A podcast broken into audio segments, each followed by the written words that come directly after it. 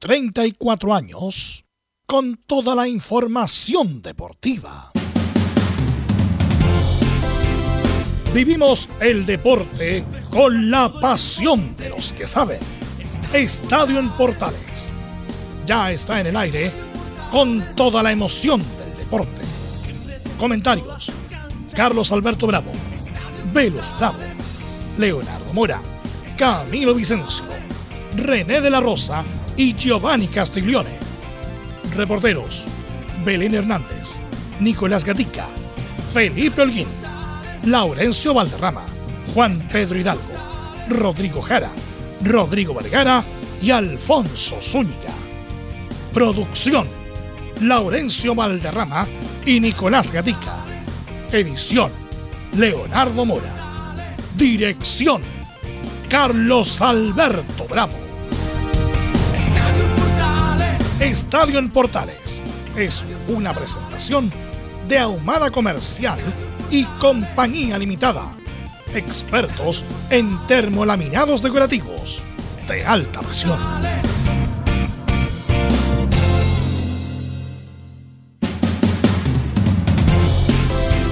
¿Cómo les va? 24 ya de mayo del 2022. De aniversario Universidad de Chile cumpliendo 95 años de historia, no solo al servicio del deporte, de la cultura en general. Esa es la Universidad de Chile que hoy cumple 95 años en lo deportivo. Sin director técnico, La Roja anuncia nómina para Gira por Asia. Lo más destacado del grupo de proyección, donde aparecen Villanueva, Osorio, Oroz, Aravena, Montes, Pizarro, y la novedad ya lo tuvo el Flaco Leiva, lo tuvo Caputo, 20 años. No sé si lo pronuncio bien. Nayel Mesatu o Mesatú, que nació en Bruselas. Hoy Universidad Católica versus Talleres. La UC sale a asegurar su paso a la Copa Sudamericana. Magallanes mantuvo el invisto. Perdía 0 a 2 en el primer tiempo y lo empató ante su escolta Rangers en gran partido. Magallanes suma 41 puntos y Rangers 26. Diego López maravillado con Darío Osorio. Y ahora la U tiene otro problema, renovar el arriendo de Santa Laura. Ya que a lo mejor con suerte la U podría volver al Nacional por ahí por septiembre, octubre. Colo Colo mañana se juega su paso a la segunda fase de la Copa Libertadores ante Fortaleza con equipo titularísimo. Vamos con los saludos, pero encantado. Nicolás Gatica, ¿cómo está usted? ¿Cómo se prepara Colo Colo para mañana? Buenas tardes. Sí, buenas tardes a toda la audiencia de Estadio en Portales. Claro, escucharemos declaraciones de Edmundo Valladares, el presidente del Club Social, recordemos ya no de blanco y negro, que se refiere justamente a las medidas que se van a tomar y también, obviamente, nuevamente lamentando la, ausencia de público el día miércoles ante Fortaleza y saberemos también ¿Cómo se prepara el equipo para mañana? La duda sigue siendo Emiliano Amor. Perfecto, y eso y más lo va a contar Nicolás Cati. Don Felipe Holguín, ¿cuándo llega Diego? ¿Está Diego? Cuénteme. Buenas tardes, ¿cómo le va? Bueno, Felipe Holguín, buenas tardes. Buenas tardes, Carlos Alberto. Gusto en saludarlo a usted y a todos los oyentes de Estadio en Portales que nos escuchan a esta hora de la tarde, por supuesto, y también a través de la 1180M y todas sus plataformas digitales. Sí, hoy es un día especial para la Universidad de Chile. 95 años cumple de aniversario la institución y por supuesto tendremos saludos de varios eh, hombres y referentes que pasaron eh, por la institución, entre ellos eh, Juan Manuel Olivera, Marcelo Díaz, el Indio Moreira, entre otros, y mucho más. Y también tendremos algunas declaraciones también por ahí de Carlos Cornejos, el presidente de general de Velázquez. Esto y mucho más en Estadio en Portales. Perfecto, muchas gracias. Y Católica esta noche enfrenta a Talleres. Belén Hernández lo va a contar todas las novedades de Universidad Católica. Belén, buenas tardes. Muy buenas tardes, don Carlos Alberto, y a todos los que nos escuchan hasta ahora. Claro, hoy día vamos a estar revisando todos los, detalles de este importante partido de la Universidad Católica ante Talleres de Córdoba, donde los dirigidos por Ariel Holland se juega la clasificación a la Copa Sudamericana y va a tener eh, bastantes novedades en la oncena titular. También vamos a estar revisando las bajas con las que viene, con las que llegó a Santiago em, el equipo de Talleres de Córdoba y vamos a estar escuchando declaraciones de Alfonso Parot. Así que esto y más en Estadio Portales. Y será transmisión de Estadio Portales por toda su plataforma. Narra Cristian Frey, el bombero del relato. Saludamos de inmediato, nos vamos a Antofagasta, Juan Pedro Hidalgo, ¿cómo está?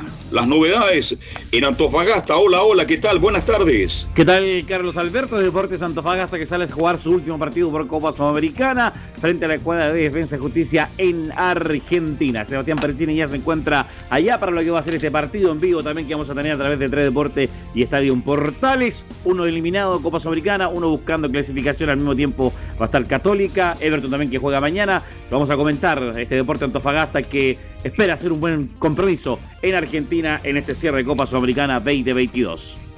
Perfecto, muchas gracias. Vamos con Laurencio Valderrama, nos cuenta todas las novedades de los equipos de colonias y la nueva nómina de la selección chilena. ¿Qué tal? ¿Cómo te va? Buenas tardes. Laurencio Valderrama está por ahí. Ya estaremos con él entonces en cualquier instante. Y vamos con nuestros comentaristas. Don Camilo Marcelo Vicencio, buenas tardes, ¿cómo estás? Muy buenas tardes, Carlos, para usted y todos los auditores de Estadio en Portales. A propósito de que usted lo, decía, lo de la selección chilena, la nómina me pareció correcta. Hay que probar varios jugadores, pueden faltar algunos, pero en general, eh, bien para probar eh, jugadores para este nuevo ciclo. Hay que empezar a probar. Ya pasamos con, la otro, con los otros grandes jugadores. ¿Está por ahí don Giovanni Castiglione, técnico nacional? Muy buenas tardes, Carlos. Buenas tardes a todo el equipo, a todos los oyentes, como siempre. Acá expectante de lo que pasa hoy día con Católica. Espero que saque un buen resultado y se pueda meter en Copa Sudamericana. Y expectante a todas las noticias de la selección, como comenta usted, lo mañana Colo Colo. Bastante entretenido el programa de hoy, así que estamos atentos. Bien informativo, como siempre. Vamos de inmediato entonces con Velus Bravo. ¿Qué tal, Velus? ¿Cómo te va? Muy, pero muy buenas tardes. Sí, antes de continuar con el programa, quisiera saludar a don Giovanni Castillo, que está de cumpleaños. Está de cumpleaños el día de hoy. Mira, estamos preparando. Mira, preparamos toda una producción con el tema característico del cumpleaños, porque Giovanni está de cumpleaños. Ya lleva. ¿Cuántos años ya en Estadio Portales, Giovanni, más o menos? ¿Como tres años, cuatro años? En total, pero con una pausa. Desde una pausa, que son siete años. Mira cómo, cómo pasa el tiempo, ¿ah? Y eh, bueno, eh, saludarlo, por supuesto, un compañero importante trabajo que cada vez mejora más respecto de su performance como comentarista y además es parte activa del programa, del grupo. Así que mm, yo lo conozco hace muchos años cuando era cuando tenía pelo. cuando tenía pelo, se creía lindo. Eh, claro, se creía lindo, se creía Lolo y jugaba por la izquierda, era un excelente jugador en, esa época, bueno, sigue siendo un buen jugador sin duda. Así que bueno, eh, conozco a la familia Castiglione, así que un gran saludo Giovanni de cumpleaños, que se te cumplan todos tus deseos y bueno, a, a seguir nomás. No, no, no voy a decir seguimos porque no me gusta esa palabra, pero a seguir nomás, Giovanni. Así es, muchas gracias Belu, eh, lindas palabras y así es, un año más, estamos partiendo la vuelta al sol, así que esperamos que sea muy linda en todo sentido. Y muchas gracias Oye, yo quiero asociarme a los saludos también, porque Giovanni Castiglione, lo dijiste bien, Belu, no solo es un integrante, él está comprometido con este programa. Conozco a su señor padre, fanático, hincha de la Universidad de Chile, gran médico. Y cuando llegó Giovanni Castiglione al programa, partió, bueno, como parte en todos los medios de comunicación, que no es fácil. Hoy día se ha transformado en un tremendo comentarista. Así que Giovanni, te tengo mucho cariño, mucho aprecio, igual que a tu hermano. Te conocí muy pequeñito en las ediciones menores ahí, en ese lugar que para mí es inolvidable. Tú sabes, ahí el Sausal. Para mí es el lugar donde más disfruté, más allá de todos los problemas que tuvo la U, cuando yo era dinamiador de las festividades, cadete, etcétera, etcétera, ahí nos conocimos. Y ese lugar para mí guarda un recuerdo imborrable. Y entre los recuerdos imborrables estás tú. Así que permíteme un abrazo a la distancia y que cumplas muchos, pero muchos años más. Muchas gracias, don Carlos. El abrazo también se lo, se lo devuelvo a la distancia y ya pronto no, nos estaremos viendo. Carlos, feliz bueno, también su sí. pero sí, feliz cumpleaños para Giovanni. Para Giovanni también, sí, también lo conocemos hace Muchas tiempo, gracias, así que un abrazo Giovanni, que, que se cumpla todo lo, lo que quiera. Tipo muy decente, muy decente. Sí, muy decente y muchas amigas van a ir a, me imagino, a celebrarlo. Eh, me imagino, es otra cosa. Ahora, Ahora sí que recién salimos de la conferencia de Gustavo Quintero, más adelante eh, tendremos esas declaraciones, pero por supuesto sumarme a los saludos para el gran Giovanni Castiglione, un gran aporte en lo humano, en lo profesional para este equipo de también un portal muchas felicidades, que Dios te bendiga Joa y ahí Gracias, nos, Laure. nos un abrazo grande, compadre. Ok, con los cumpleaños de Giovanni Castiglioni, le agradecemos también a Milo Freise que está en la puesta en el aire, lee titulares nuestro compañero Nicolás García. Y por supuesto también nos sumamos al saludo de cumpleaños ahí a Giovanni Castiglione y comenzamos con el anuncio de la nómina de la selección chilena justamente para la gira asiática. Donde por supuesto la gran sorpresa es el jugador Nayel Mesatu de que juega en el fútbol belga.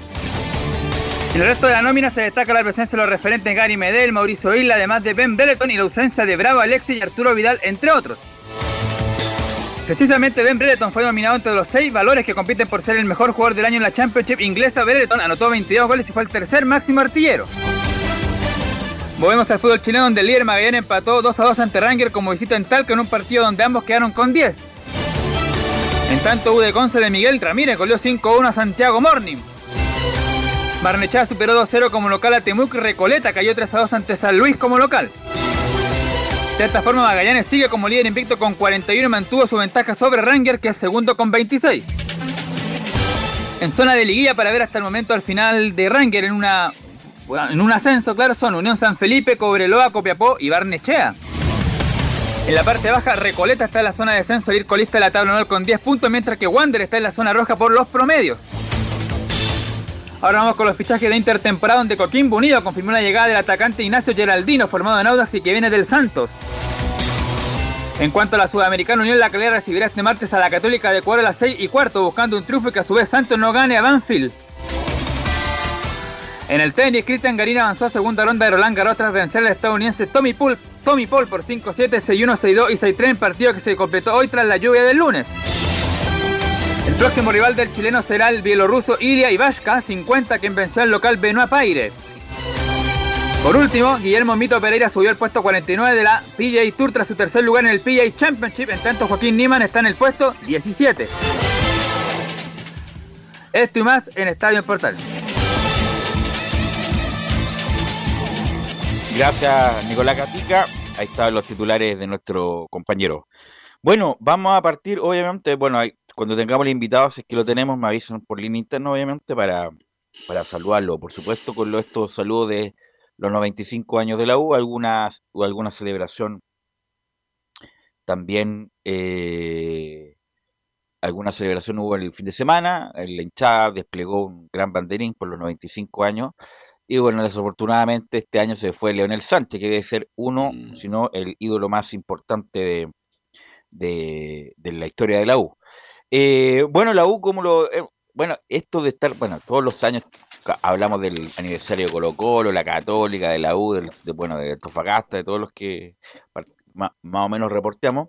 Pero bueno, la Universidad de Chile, como el club en general, ha vivido vaivenes muy importantes. El club eh, se forjó hace 95 años, que le, costó en el amateurismo al principio, después el año 40 fue el primer campeonato, eh, como dice bien el, el, himno, después, bueno, vino toda esa, la, etapa extraordinaria del Valle Azul, donde no solamente tuvieron los profesores, profesionales que armaron ese, ese maravilloso plantel, que fue campeón desde el año 59 al 69, salieron campeones seis veces, pero perfectamente pudo haber sido campeón la década entera, porque peleaban con Católica, quien era el primero y el segundo.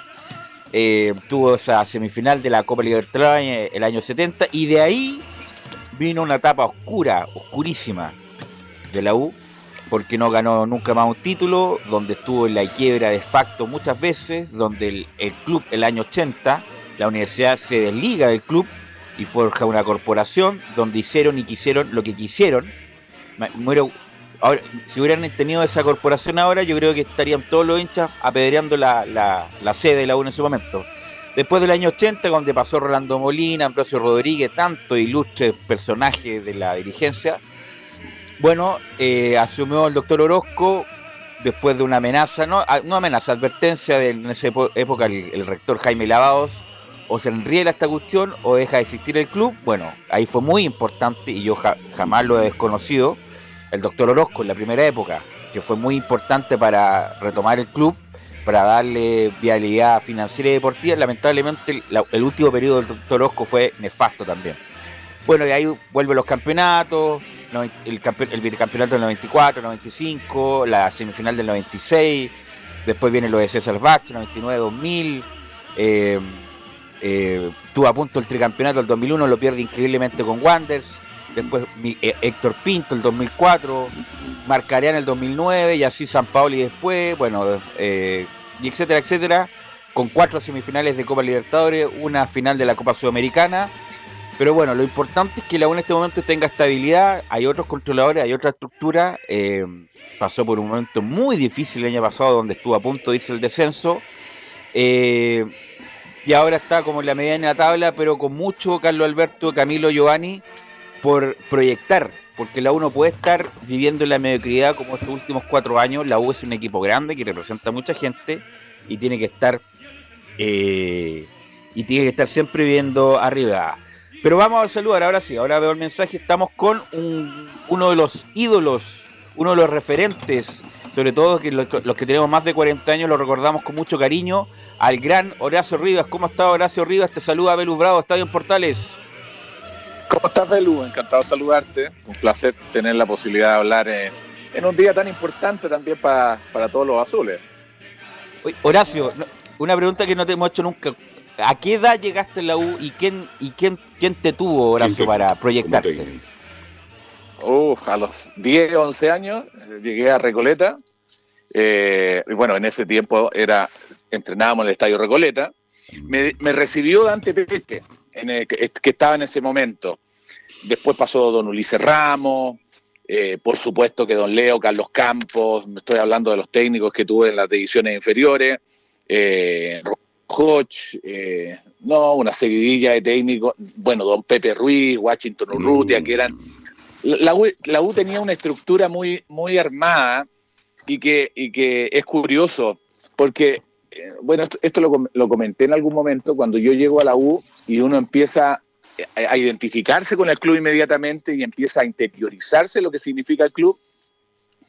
En ese tiempo todo el mundo hablaba, por ejemplo, de Washington Urrutia y de Pepe Ruiz, que eran, eran más en Carrasco, que también andaba por ahí, eh, eran los que, los que realmente son los formadores del Valle Azul. Cuando se habla del Valle Azul en la U, ellos, ellos son los que los creadores, los que los, los que hicieron y, y sembraron esa historia fueron estos personajes que estoy nombrando. Por lo tanto, eh, imagínense para un niño de 10 años, ya en los años 70, eh, y con toda la ilusión de que había de por medio, y te terminas encontrando con esta, Universidad de Chile, que era una formadora de por donde se le era, era un club que tenía, que tenía una historia ya de por medio, el hecho de haber tenido a uno de los mejores equipos del país en ese entonces, como era ¿Qué el año fue, Horacio? ¿Qué año fue cuando llegaste? ¿Qué año fue cuando llegaste? ¿70 y algo? 75, 76 tiene que haber sido. Sí. sí. No, fue un año, fue un año maravilloso, porque imagínense lo que era para un niño, que, que son las cosas que hemos tratado de de repente traspasar a, sobre todo al club, ¿ah? para la gente que trabaja en el club hoy día, los formadores que están ahí hoy día, que lamentablemente no está ese apego, no está ese apego a, la, a la historia, eh, en, el, sentido de que esto hay que transmitírselo a los jugadores. Eh. Cuando yo he escuchado mucho a los dirigentes hoy día y a todo el mundo casi hablar de que, la que se ha perdido la identidad, que no hay, no, no, hay un, no hay una identificación clara de parte de los jugadores, que hoy día los jugadores normalmente están más pendientes de la plata que van a ganar y del club que se quieren ir a jugar que ganar en la U, salir campeones en la U, que ponerse la camiseta de la U, que eso debería ser una, una identidad mayor, eso debería ser la responsabilidad del que está formando, y esto lo traspaso porque esto fue la responsabilidad que tuvieron los Washington Urrutia, los Pepe Ruiz, los Dante Peche, los Ulises Ramos, los Roberto Hodge, todos los técnicos, lo que nos entregaron a nosotros era la historia del club. A nosotros nos formaron no tan solo como futbolistas, y, en ese momento la U te formaba no tan solo como futbolista, sino que una responsabilidad gigante en formarte como persona. Y en esa formación como persona estaba justamente el apego que, le criaban a uno y que le entregaban a uno del, cariño por el club. Oye, Horacio, pero yo te vi eh, dando charlas, ¿no? A los jóvenes, eh, vi unas fotos del club. Eh, Cuéntame esa experiencia, me imagino. ¿Quién más que tú? Y, no quiero agrandarte, bueno, siempre te agrando porque hay que agrandarte. ¿En, qué sentido? ¿En qué sentido? Porque tú estuviste en un periodo difícil del club donde se jugaba siempre, había mucho compromiso, bajaste a, segunda con la U, subiste con la U, tuviste, tuviste la U cuando se cortaba la luz día por medio, entonces la gente no sabe como que eso es parte de, no de ficción, y no, no, es ficción, fue real. Entonces, qué mejor que tú que comentes esas cosas a, los, a, los, a las nuevas generaciones del, del, del club, Horacio. Bueno, lo tomo, lo tomo así, ¿eh? como el desafío justamente de una responsabilidad, primero de haber vivido, no las cosas están eh, cuando uno se, se, aparecen estas cosas negativas que vivimos, sino que, vuelvo a insistir, de lo que es el club en general. Para mí es de suma importancia eh, y cuando, cuando me, invitaron a, esta charla, no tuve ninguna duda porque yo sabía que apuntar a, entregar conocimiento, historia. Es justamente eso, es, entregarla a lo que nosotros nos, nos, entregaron, a lo que nosotros nos dieron. Esto es como una retribución y de agradecimiento a nuestros formadores, a lo que a nosotros nos entregaron. Hoy día hay, hay metodología, hay modelos nuevos, hay maneras de entrenar nuevamente, eh, pero yo sigo insistiendo. Yo creo que con todos estos modelos nuevos que se han querido instaurar, por supuesto que se perdió, se perdió lo que era la línea o la política deportiva que tenía el club. Y, cuando digo esto es porque yo creo que lamentablemente las decisiones no han pasado nunca por un apego a lo técnico. Yo creo que el gran error que ha tenido, y esto lo, digo abiertamente, en, el sentido, no es, como, no es una crítica, sino que es un consejo para el club, que ojalá lo tomen de buena manera, es que yo creo que la U se apartó justamente de esa política deportiva que traía.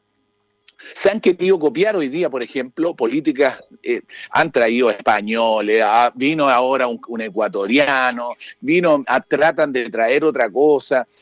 La U, bueno, pero también hubo chilenos, eh, Horacio, también hubo chilenos y, que eran parte de la historia del club. No quiero ser crítico, pero también tuvo Valencia, tuvo Jara, tuvo, es que, varios. Es que por eso, por eso, por eso yo que tengo pero, pero no, a ver, yo no quiero hablar ni de buenos ni de malos.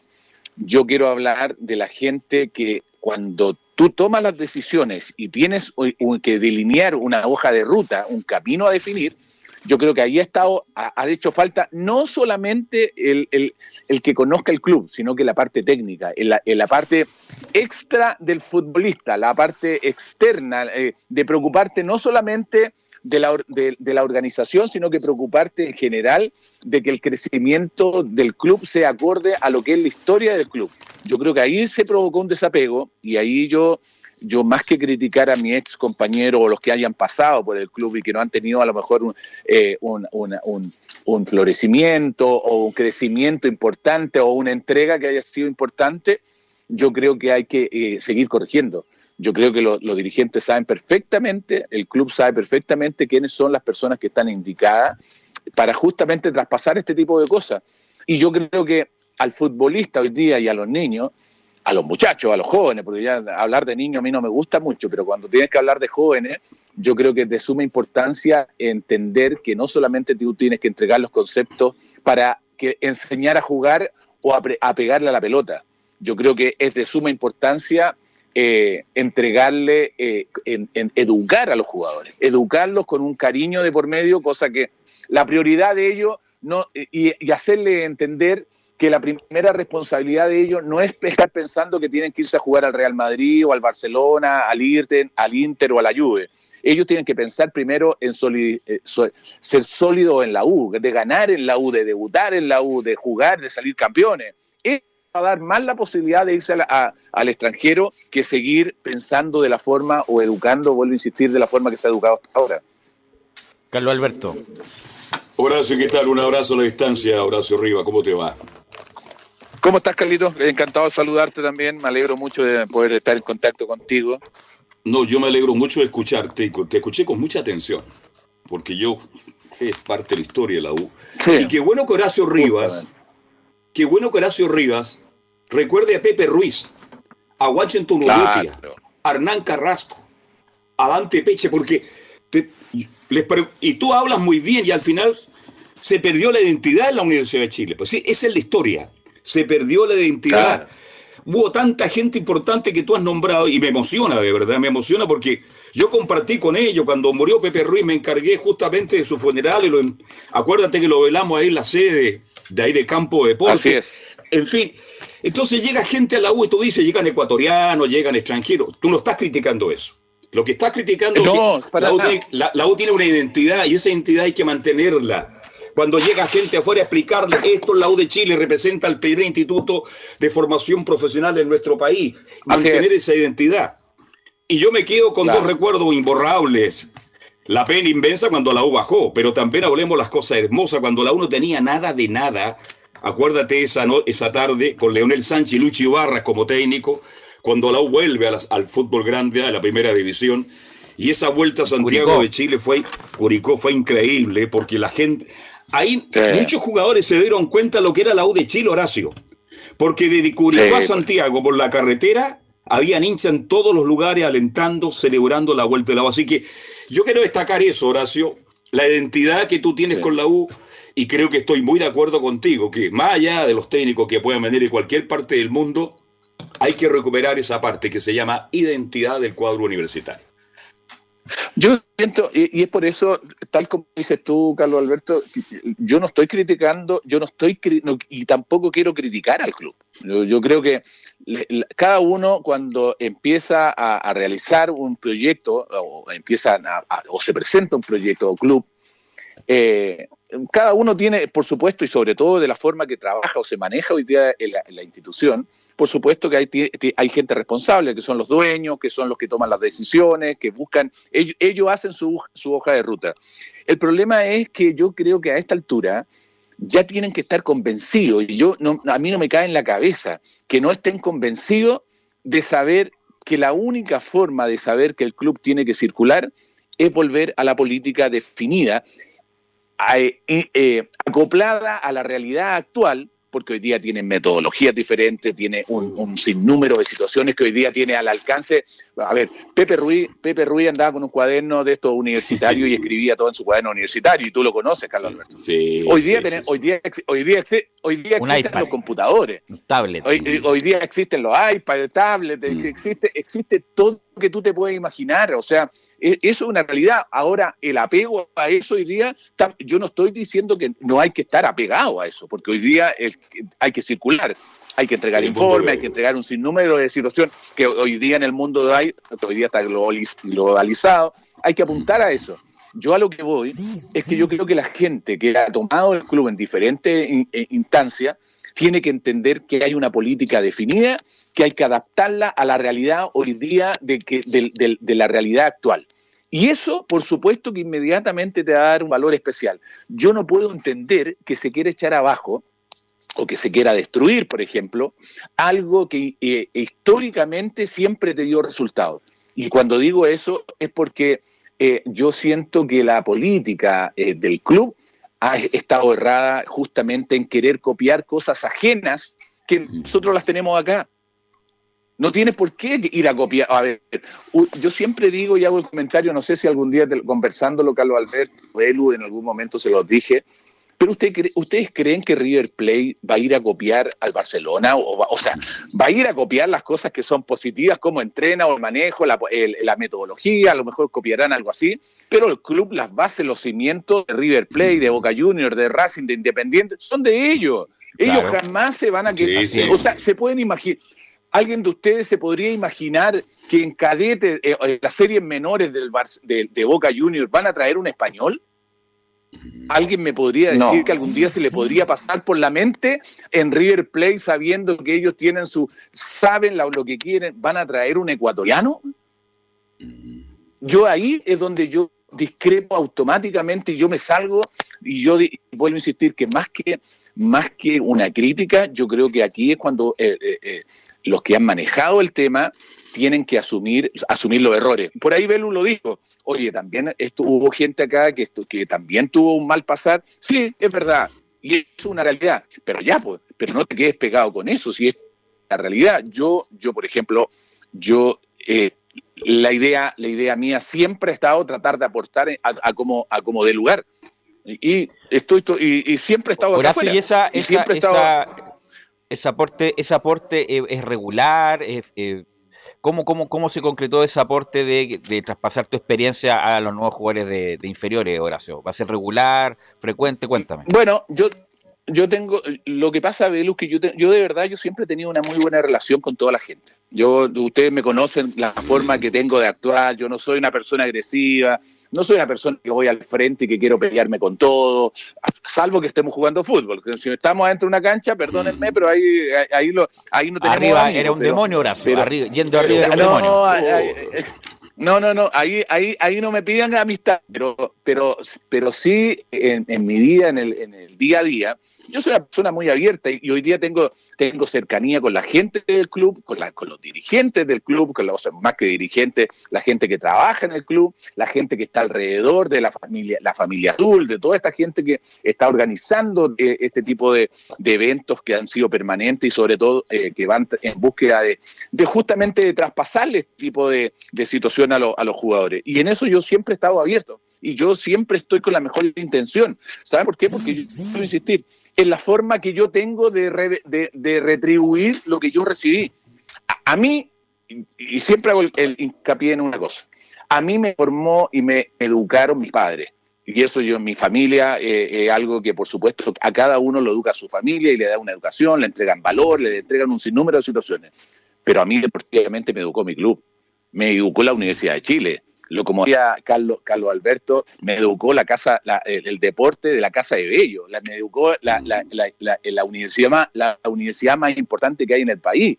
Y eso yo lo valoro hasta el, hasta el último día de mi vida, creo que lo voy a valorar. Porque, soy agradecido. El reportero azul te va a hacer una pregunta a Felipe Holguín. Felipe. ¿Qué tal, Horacio? Gusto en saludarlo. ¿Cómo le va? Hola, Felipe. ¿Cómo estás? Encantado de saludarte. Igualmente. Sí, le quería consultar lo siguiente. Eh, ¿Usted cómo ve de afuera en la actualidad a esta Universidad de Chile, que ha tenido tantos problemas en lo dirigencial y en lo futbolístico? Bueno, vuelvo un poco, vuelvo un poco, creo, al tema, al tema del inicio, cuando yo comenté que, que creo que lamentablemente las decisiones que se han tomado siempre han estado ajenas a lo que ha sido la parte técnica a, tener a alguien con una responsabilidad también de aportar no solamente, que, y ojalá que no solamente sea consultivo, sino que también sea resolutivo a la, hora de entregar una información importante dentro, dentro, dentro de un club. Yo creo que ahí es donde el club eh, necesita y carece y ha carecido de alguien que entregue justamente la otra parte, porque la parte ejecutiva, la parte organizativa, es un ejemplo, si eso no hay que negarlo ya hace rato, y no estoy hablando de, esta última gestión, sino que las gestiones anteriores siempre el club ha, circulado de una forma impecable en, toda la parte económica, organizativa y, vuelvo a insistir, ejecutiva.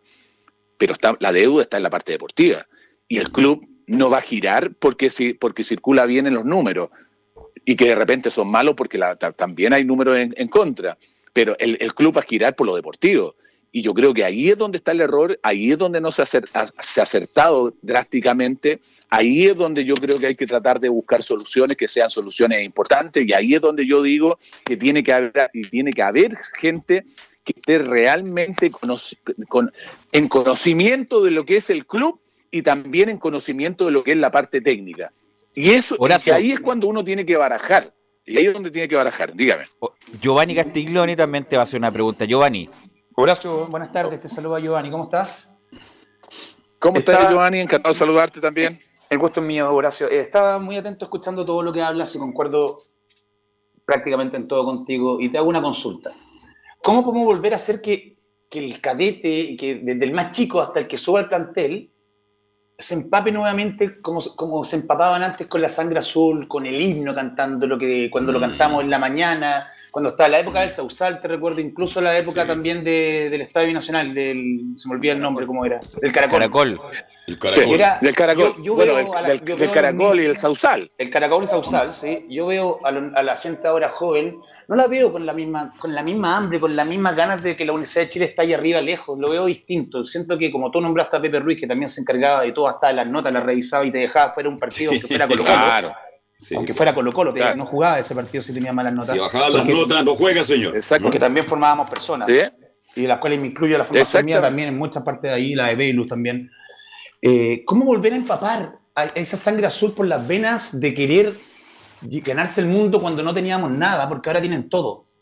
Esa es mi pregunta. ¿Cómo podemos volver a lograr eso? A ver, mira, te lo voy a, más que contestártelo, porque te lo voy a contestar igual, más que contestártelo, te, lo voy, te voy a resumírtela con un par de historias rápidas. Porque yo lo viví. Yo cuando tenía. Claro, y, te, y, te, lo voy a contar.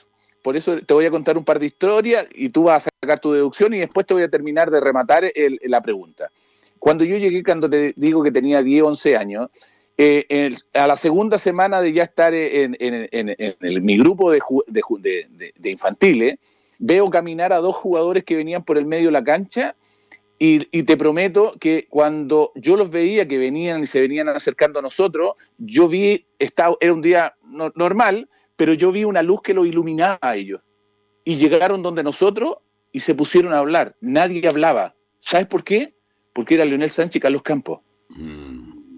Y los, dos y, los dos se, pusieron a hablarnos a nosotros y era como, nosotros, escúchame, no teníamos los celulares, no teníamos la información ni la televisión a lo mejor tan cercana, sino que teníamos la radio, ir al estadio y lo que nos contaban nuestras familias, nuestros padres, nuestros tíos, primos, y que hablaban del, del, del, Mundial del 62 en ese tiempo y que se hablaba de la gloria que era Leonel Sánchez y Carlos Campos. Y, y yo, como niño, a esa edad, lo tenía a cinco metros a que mi padre me decía que era, era, era el ídolo máximo que había en el fútbol chileno.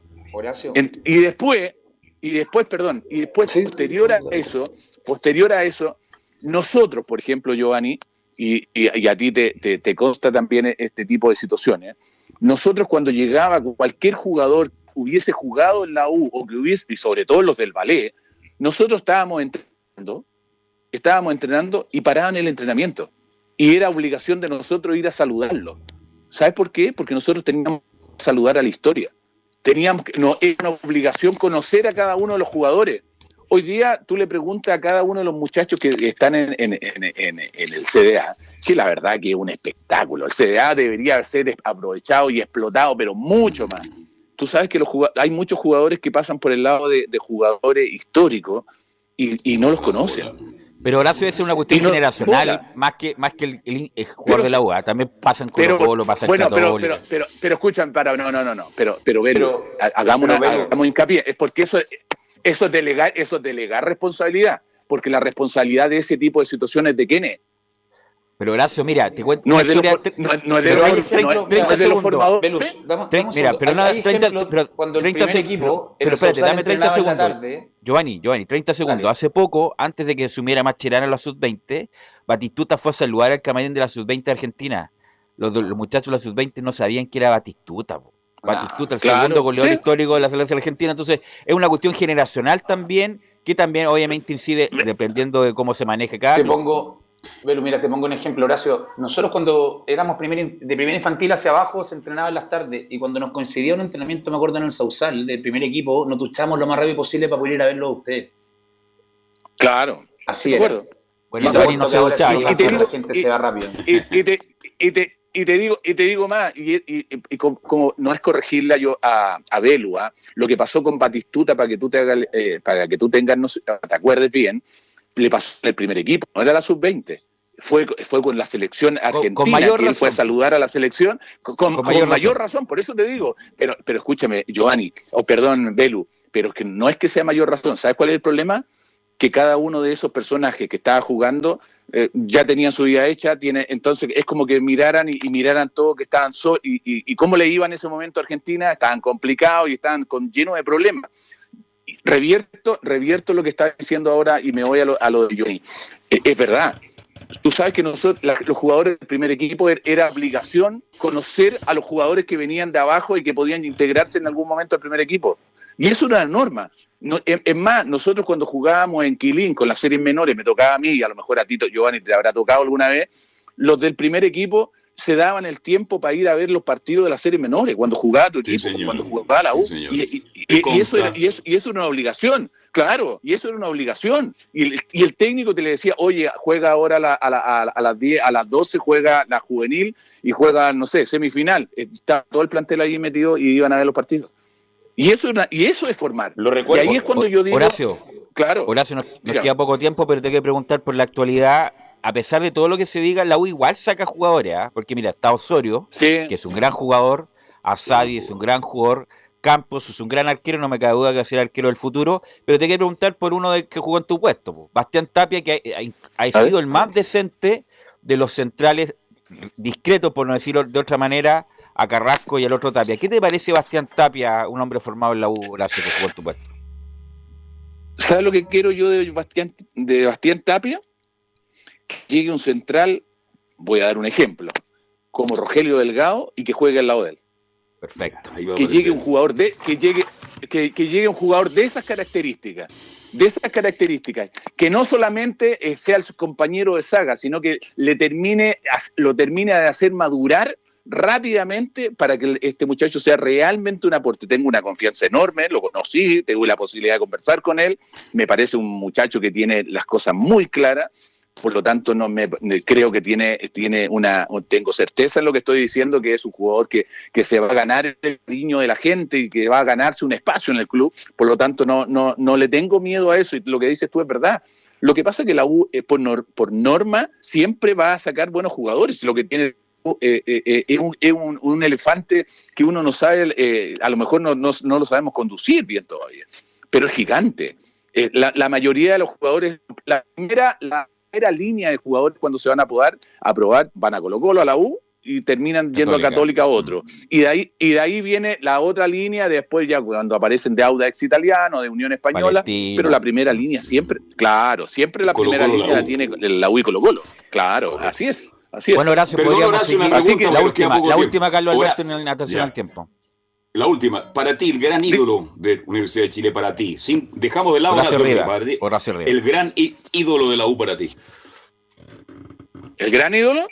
Sí. Yo tengo, yo tengo tres. Y en escala, o sea, los tengo en escala todos los, los, creo, los, tres ídolos máximos que ha tenido el, el, club fue Leonel Sánchez, sin lugar a duda. Eh, creo que fue lo máximo, don Leo, dentro de lo que entregó, dentro de lo que él se identificó con el club creo que fue una, de una de, eh, gigantesco. Y después en el mismo podio pongo a, Alberto Quintano y a Marcelo Sala. Los, los, pongo en la, en la misma línea, en los dos en la misma línea. Mira, Horacio, ayer justamente vi un gol tuyo, no sé por qué estas cosas recuerdo de Facebook. El único gol que hizo en su no, No, no, no, un gol en ¡Oh! Lota. Un gol en Lota, que hiciste en Lota cuando hubo problema ahí con el bus, no sé qué pasó. Eh, no, que no te cuentes. Ese, es para contar una historia eso. Claro, pero hiciste un gol el empate en el último minuto y lo bueno, lo gritaste con el alma. Cancha, horrible, cancha horrible, injugable, pero Horacio River hizo un, gol importante en, esa oportunidad. Belu, estaba lloviendo torrencial, perdíamos 2-0.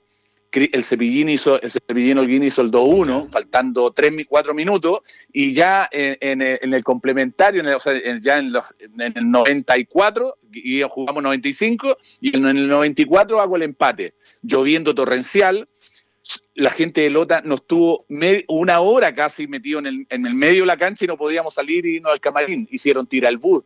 Tuvimos que salir en un bus de carabineros de allá de Lota, porque eso fue el que el bus de carabineros nos llevó al hotel. Una, historia para pa contarla y repetirla mil veces, pero eh, y los detalles se los cuento después cuando tengan tiempo. Ok, Horacio, muy amable, tú siempre es muy amable con Estadio en Portales, te agradecemos esta nota para los nuevos hinchas de la U. Bueno, Horacio Riva es un referente, es cosa de leer nomás y de saber cómo pasó esa historia, ese momento difícil donde Horacio Rivas siempre le puso el pecho. Así que muchas gracias, Horacio.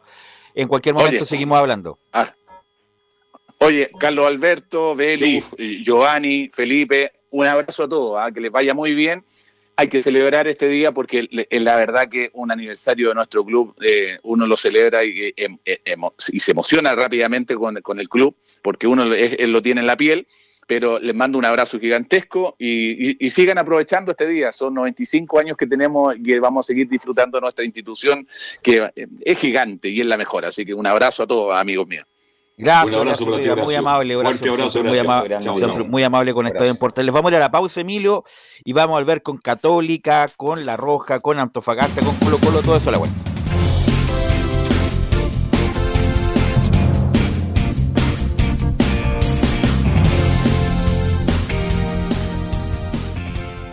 Radio Portales le indica la hora.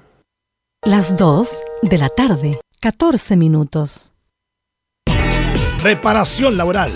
Abogados especialistas en accidentes del trabajo, despidos injustificados y autodespidos.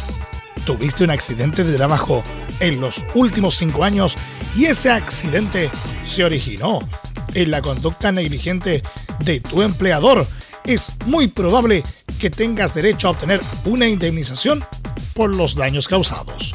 Consulta gratis. Reparación laboral. Profesionales dedicados a entregar asesorías en temas relacionados con todo tipo de accidentes laborales en todo Chile, de Arica a Punta Arenas. www.reparacionlaboral.cl ¿Quieres tener lo mejor y sin pagar de más? Las mejores series de televisión, los mejores eventos deportivos, equipo transportable, películas y series 24/7. Transforma tu TV a Smart TV. Llama al 973-718989. Twitter arroba panchops. Visita www.radiosport.cl, el sitio web de la Deportiva de Chile. Programas, noticias, entrevistas y reportajes, podcast, radio online y mucho más. Todo lo que pasa en todos los deportes lo encuentras en www.radiosport.cl. La Deportiva de Chile en Internet. Termolaminados de León. Tecnología alemana de última generación. Casa Matriz, Avenida La Serena, 776, Recoleta. Bono 22 622 5676. Termolaminados de León. Desde todo Chile. Desde todo Chile. Y para todo Chile. Y para todo Chile. Portales Digital está en todas partes. www.radioportales.cl Entre Marco Grande y Marco Chico, media vuelta y vuelta completa. Escuchas Estadio en Portales en su edición central. La primera de Chile, uniendo al país de norte a sur. 14 horas con 18 minutos, podemos decir la hora, 14 horas con 18 minutos. Saludamos a Reparación Laboral, Reparación Laboral, abo- abogados especialistas en accidentes del trabajo, eh, despidos injustificados y autodespidos. Consulta gratis en todo Chile en reparacionlaboral.cl, porque reparacionlaboral.cl es tu mejor respuesta. Y vamos a rápidamente con Felipe Holguín, tres minutos para que nos actualice las noticias de la U. Felipe. ¿Qué tal, Velus? Te saludo nuevamente a ti y a todos los oyentes de Estadio en Portales, eh, por supuesto con el informe de la Universidad de Chile y estos 95 años que ya cumple esta institución. Claro, eh, bien lo mencionaba en titulares, al respecto hay saludos de algunos eh, jugadores que pasaron y vistieron la camiseta de la Universidad de Chile. ¿Qué les parece si vamos a, escuchar eh, los primeros saludos eh, en este aniversario de la Universidad de Chile, donde habla acá en la Primera de Chile y lo saluda por supuesto Juan Manuel El Parote Olivera, acá en la Primera de Chile. Buenos días, queridos bullangueros. Les quiero mandar un abrazo enorme. Desearles un muy feliz 95 aniversario de nuestra querida Universidad de Chile. Decirles que les estoy muy agradecido por todos los momentos que me hicieron vivir. Siempre los recuerdo con muchísimo cariño. Les deseo lo mejor en todo momento, por muchísimos años más de gloria. Les mando un fuerte abrazo y ojalá que nuestros caminos se vuelvan a cruzar. Bueno, y Juan Manuel Olivera, muy importante fue en su momento en la U, porque después de cinco años la U vuelve a ser campeón justamente por un cabezazo. Está de Santa Laura, Emilio Hernández, centro, y Olivera le gana toda la defensa, justamente a Sebastián Miranda.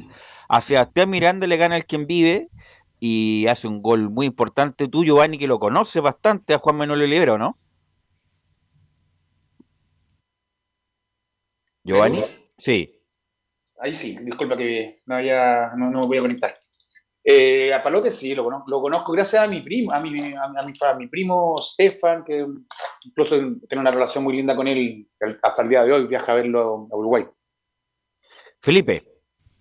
Sí, y al respecto también lo que le comentaba, eh, también tenemos otros saludos. eh, el otro es de Hugo Notario, también desde Argentina. No, Eh, pero, es ne- pero es necesario, viejo. Este es como un chiste. Pues si notario es parte de la anécdota, la, la anécdota freak de la U, pero no fue ningún aporte, pues Felipe, o lo vamos a Notario ver lo igual. va.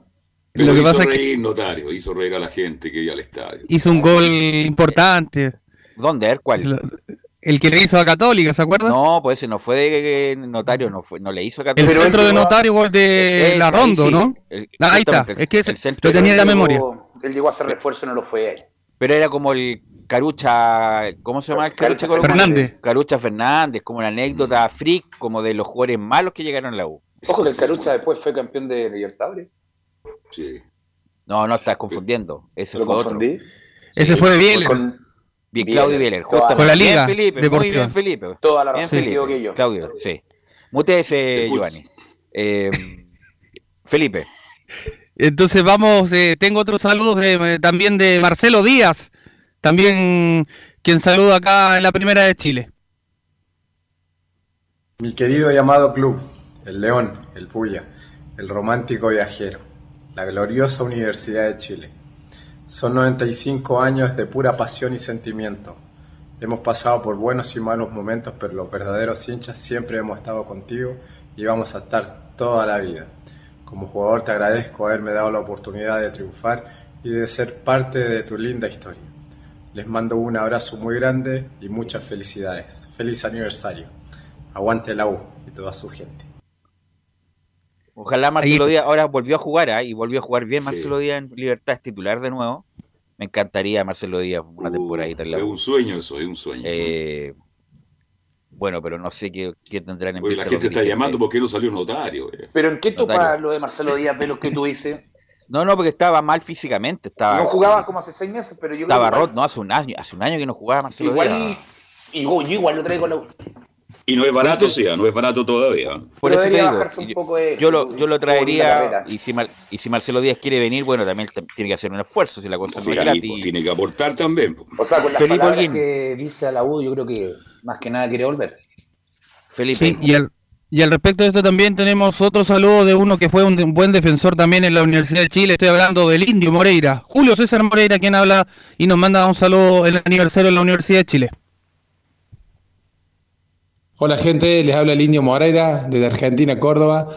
Eh, bueno, para saludar a nuestra querida Universidad de Chile que está cumpliendo 95 años de vida, siendo el equipo más grande de todo Chile. Eh, y nada, eh, quería también mandar el saludo a todo el pueblo azul eh, por el cariño que, que me tienen y simplemente decirles que disfruten este día y que todo Chile se ilumine de azul. Abrazo grande para todos. Bueno, el Lindo Moreira recordado hasta el día de hoy porque un- en un partido donde lo expulsaron, el Lindo Moreira quería ir a la barra. Ir a la barra y un dirigente Sí. le dije, no, oye, párala un poco, viejo, ¿cómo? Si te acaban de expulsar, ¿cómo voy a ir a la entrada de la barra? Bueno, muchas veces fue a la barra cuando no era citado, cuando estaba lesionado, iba a tocar el, el, el- ¿cómo se llama? El, El bombo. El bombo. Pero El bombo. la anécdota que hay es que a, a Lindo Moreira eh, lo expulsaron y quería ir a la sector sur a tocar el bombo y un dirigente luego le dije, no, pues, ubícate, pues Moreira, si no es para tanto. Así que, bueno, pero es recordado el Lindo Moreira, Felipe. Sí, muy recordado el Indio Moreira ahí, quien nos mandó esos saludos y todo. Eh, bueno, ya para entrar de lleno en lo que va a ser este partido tan importante para la Universidad de Chile y va a ser el último de la era del técnico Sebastián Miranda. Eh, bueno, como todos saben, ya el 18 de junio ya eh, sería el debut del nuevo técnico, el MEO, le dicen al uruguayo Diego López, eh, quien jugó toda su carrera en el fútbol italiano y fue técnico también de- en- allá en Italia. Pero al respecto de eso, él ya tiene eh, un pedido en especial para traer a un, un defensor y ese es Cristian Lema, el defensor de 32 años que mide un metro 91 que lo tuvo en Peñarol. Ese es uno de los pedidos especiales que pidió él para que sea uno de los refuerzos eh, para la saga de la Universidad de Chile. Y al respecto de eso también él dijo que no quería contar con Nahuel Luján dentro de- del- del equipo que va a tener él ya conformado. Y bueno, y a la espera de dos refuerzos más, que la Universidad de Chile en esta ventana en junio va a tener que contar con tres refuerzos. Ok, gracias Felipe. Ma- mañana la seguimos con más información de la U porque ya está. Mañana escuchamos notario. Velus, Mañana Muy buenas escuchamos notario. Sí, sí. a Lema le dicen el sicario, ojo. Ayer, mira, ayer, ayer vi videos de Lema, un jugador incluso que hace goles de tiro libre, goles de Pero si le dicen el sicario de ser buen bravo en defensa, por Mi- lo mi- menos. Es terrible. pan- también le dicen el Pantera, ¿no viste el marginal? Bueno, el Pantera eh, es un personaje ahí que se los mata a todos. Bueno, pero Lema además eh, eh, tira tiro libre, tira penales, eh, un metro noventa y uno va bien, va bien por arriba. Así que, Pero no, por, lo visto, mundo. Por lo visto, ¿Dónde no está es- jugando en la actualidad? está jugando en Newell's. City debe estar. Ah, No, Newell's. Ah, está plenamente vigente en un buen equipo. Véalo ahí el eh, lema. Bueno, vamos a ir con la Católica, inmediatamente con la Universidad Católica, porque juega un partido, prácticamente está clasificado a la Sudamericana, pero tiene que confirmarlo. Belén Hernández, buenas tardes. Buenas tardes, Velus. Muy buenas tardes a todos los que nos escuchan hasta ahora. Claro, hoy día la, Universidad Católica se juega un partido importantísimo en el ámbito internacional. Eh, a las 20-30 horas sale a buscar la clasificación a la Copa Sudamericana, justamente ante Talleres de Córdoba, que Talleres ya está clasificado a los octavos de final de la, de la Copa Libertadores junto con Flamengo por el Grupo H. Y la principal opción que tiene la Universidad Católica ahora, claro, es justamente clasificar a los octavos de final de la, de la Copa Sudamericana. Tiene la principal opción porque es el que ocupa el tercer puesto en esta oportunidad con cuatro puntos. Y el, el- la, en, en la segunda opción la tiene Sporting Cristal, que está último con dos puntos. En simultáneo van a jugar Sporting Cristal con Flamengo eh, allá en el Maracaná. Eh, por lo que la Universidad Católica tiene la principal opción y depende solamente de ellos para poder optar a, esta, a estos octavos de final de la, de la Copa Sudamericana. Ayer por la tarde fue el último entrenamiento de los Cruzados ya para, para definir el 11 que, que va a formar hoy por, por la noche. Ante un Talleres de Córdoba que viajó también ayer en la tarde eh, acá, o bueno, más bien llegó acá en la tarde a, a Santiago de Chile para ya concentrar, viajó con, con dos, o sea, no viajó, con dos bajas dejó allá en, Córdoba a dos jugadores importantes, como lo es Michael Santos, que fue expulsado en el, en el partido por la fecha 5 ante Sporting Cristal. Y eh, el otro que, que no fue convocado fue Ignacio Méndez, jugador también titular eh, de, de, de eh, que tiene una lesión en el tobillo, por lo que serían dos bajas importantes en, en el 11, que iría con, con formación titular, no, no se guardaría nada, sin- o sea, se, guarda, se va a guardar sí jugadores, pero por, por, por las tarjetas amarillas que tienen, que sería Rafael Pérez, Matías Godoy y Ángelo Martino, que son jugadores titulares, los va a guardar para que, para que puedan disputar los octavos de final. Y las bajas que tiene la Universidad Católica, que son bastantes, eh, como es Luciano Wed, Germán Lanaro, Abraham Compuero, Cristóbal Finch, Juan Leiva, Clemente Montes y Bruno Bartichotto. A ella se le suma la lesión de José Pedro Fuensalida, que todavía no, no sabemos bien qué lesión tiene, pero sí eh, eh, va a ser baja y no está convocado, por supuesto, para, para no está citado para, para este importante partido. Y ya tiene un reemplazante que viene justamente de, de las bajas, que sería Marcelino Núñez, eh, que iría por, por la banda izquierda, no, no iría con, con Aaron Astudillo, sería una de las modificaciones que tendría hoy Ariel Holland. Y vamos a pasar a escuchar eh, de inmediato a, a- Alfonso Parot, quien se refirió a las bajas que tienen justamente en, en defensa y también los bajos que han estado en esas posiciones, sobre todo en la dupla de centrales, donde menciona, sabemos que esta temporada ha sido baja la parte defensiva. Sí, obviamente estamos tanto el profe Ariel como todo el plantel de acuerdo en, que estuvimos al debe en la parte defensiva, que yo que juego atrás ha sido uno de los puntos bajos esta temporada, donde no llegan y muchas o pocas veces, pero las veces que no llegan no, por lo general nos convierten. Después de la calera fue el partido que teníamos, no sé hace cuánto tiempo no, no, no conseguíamos ganar con cero, entonces obviamente un punto a, a mejorar. Por ahora el profe nos da tareas específicas para, para mejorar y después ya después del receso vamos a trabajar lleno en, su forma de trabajo que lleva, lleva tiempo adaptarla. Justamente Marcelino Núñez, como lo mencionaba hace un ratito, eh, asoma como titular y sería el retorno importante. Y Fabián Orellana también, eh, también volvería a la titularidad ya después de, de- superar esa lesión muscular que, que tenía, que era de bajo grado. Y otro que también asoma en, la oncena titular eh, y los principales cambios que iría sería Sebastián Galani ahí en el mediocampo. Y vamos a escuchar otra eh, declaración de, de Alfonso Parot donde menciona vamos a pelear por la opción que tenemos. Eh, yo creo que el, único que no tiene presión son ellos, que ya clasificaron. Nosotros todavía no hemos conseguido la, la clasificación, está la opción y vamos a pelear por ella, pero obviamente los que están no relajados, pero están más cómodos van a ser ellos, ya que ya están clasificados. Nosotros tenemos que salir a hacer un gran partido para, para poder eh, seguir en competencia internacional, que es muy importante para nosotros. En cuanto a estadísticas, este, este duelo, bueno, va a ser el segundo partido que, que van a tener eh, en la Universidad Católica con Talleres, porque antes no se habían enfrentado por torneo internacional. El primero fue allá en Córdoba, en la fecha 1 eh, de, de, este, de este campeonato. Y bueno, eh, tiene una, una derrota. eh, ante equipos argentinos en Libertadores se han enfrentado 25 oportunidades en la franja con, con equipos de, del país vecino y de las cuales seis han sido triunfos para los cruzados, en dos oportunidades han caído y han, han conseguido siete empates. Y aquí en, en Chile, la Universidad Católica frente a equipos argentinos han peleado por 12 oportunidades, en las, en las cuales cuatro han sido victoria para los cruzados, en cuatro oportunidades han caído y en cuatro ocasiones han empatado. Y respecto a, mm, bueno, a, a lo que esperan en el ámbito internacional, Alfonso Parot menciona la ilusión en algo internacional siempre está.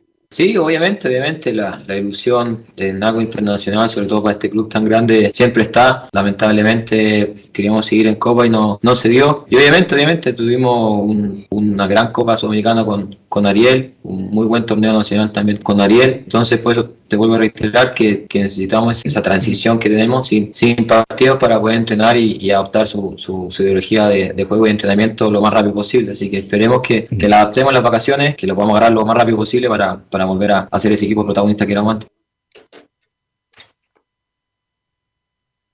Respecto a la, la fecha anterior, eh, Sporting Cristal, oh, perdón, Talleres de Córdoba viene de igualar eh, a cero a, ante Sporting Cristal allá en, allá en Perú.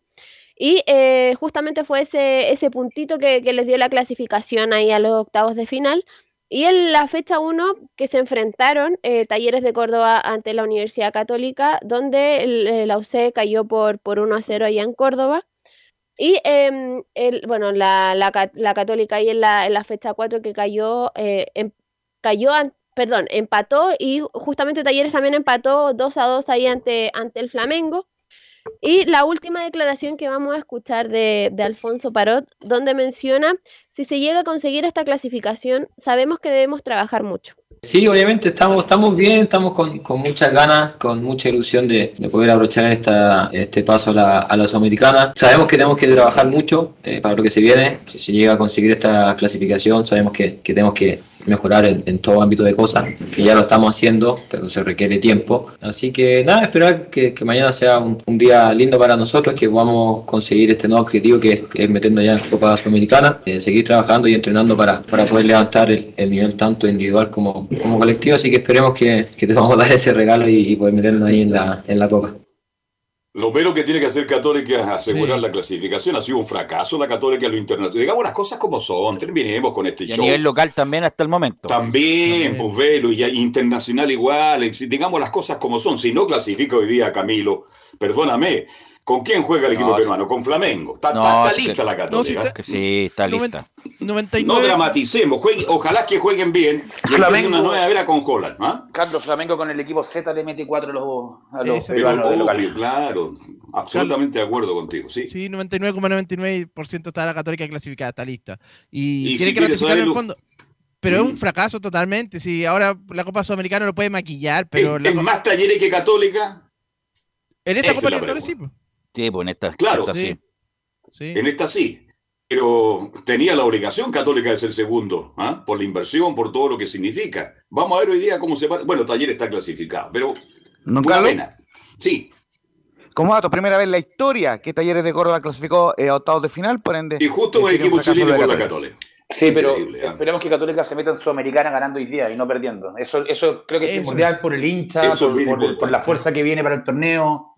Ya pronto empiezan los octavos de final en Copa Sudamericana, pero que clasifique ganando y ojalá haciendo un lindo fútbol. Eso es lo que espero yo hoy día de Católica. Y yo Belén. creo que eso, a eso es justamente lo que hay que apostar en la Católica, que, que pueda hacer una buena participación en la Copa Sudamericana. Si llega. Aunque la Copa Sudamericana, insisto, mm, Sí. está súper difícil. Hay muy, Muy buenos dura. nombres. Sí. Así que de, de clasificar Católica, que lo más probable le va a tocar dura, pues está el Inter, eh, está Sao Paulo, Santos, bueno, los argentinos, los que queden eliminados de la Copa Libertadores, bueno, pueden perfectamente Colo Colo jugar la Sudamericana, así que no, no, va- no va a ser fácil, Belén. Sí, justamente vamos a pasar ya a lo último, a revisar las posibles formaciones. Primero vamos con, con la visita con, con, Talleres de Córdoba, que iría con Guido Herrera en, el, en portería, con una línea de cuatro con Gastón Benavides, Ramiro González, Matías Catalán y Enzo Díaz, con Rodrigo Villagra y Fernando Juárez. Eh, iría con tres más, eh, un poco más adelantado, con Rodrigo Garro, Héctor Fertoli y Matías Esquivel, y en solitario iría Federico Girotti. Y la formación de la Universidad Católica, que iría con modificaciones, iría con Sebastián Pérez en el arco, Marcelino Núñez ocupando el puesto de, de Aaron Astudillo, que por decisión técnica salió en esta oportunidad. Las, eh, la dupla de, eh, de, centrales se repite, Tomás Astaburuaga y Nahuen Paz, y en Alfonso Parot, que cierra por el lateral eh, izquierdo. En el mediocampo también iría con novedad, que sería con Sebastián Galani, Ignacio Saavedra y Felipe Gutiérrez. Y Sebastián Galani, por supuesto, que ocupa el puesto de, de, mm, de, José Pedro Fuensalida, que está fuera por lesión. Y en ofensiva iría Fabián Orellana, que retornaría a la titularidad y también ocuparía el puesto de extremo derecho. Fernando Sampedri y Cristian Cuevas. Esas serían las eh, formaciones de Pedro Caichiña y de Ariel Holland para esta noche. ¿A qué hora comienza la transmisión de Estadio Portales? A las 20 horas. A las 20 horas. Bien. Ok, gracias Belén, muy amable. Vamos a ver la pausa, Emilio. Volvemos con La Roja, el, la nómina que hizo Cajijeado. Con Antofagasta vamos a tener un contacto desde Argentina, ¿eh? desde Argentina para el, la cobertura de Antofagasta y Colo Colo toda la vuelta.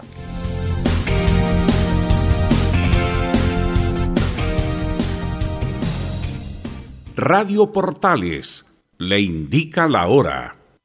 Las 2 de la tarde, 36 minutos. Lleva al siguiente nivel tus eventos, ceremonias, conciertos y potenciando tu audiencia con DS Medios. Servicio de transmisión de TV en circuito cerrado y vía live streaming HD. Tecnología de punta y un equipo profesional nos permiten realizar transmisiones sin cortes y con la más alta calidad. Cotiza ya ingresando a www.dsmedios.cl. Visita www.radiosport.cl, el sitio web de la Deportiva de Chile. Programas, noticias, entrevistas y reportajes, podcast, radio online y mucho más. Todo lo que pasa en todos los deportes lo encuentras en www.radiosport.cl. La Deportiva de Chile en Internet. Comercial IAC y Compañía Limitada. La mejor calidad mundial en laminados decorativos. Comercial IAC y Compañía Limitada es Pertec en Chile. San Ignacio 1010. Santa Rosa 1779, Avenida Mata 446 y Portugal 501. Comercial IAC y Compañía Limitada es Pertec en Chile.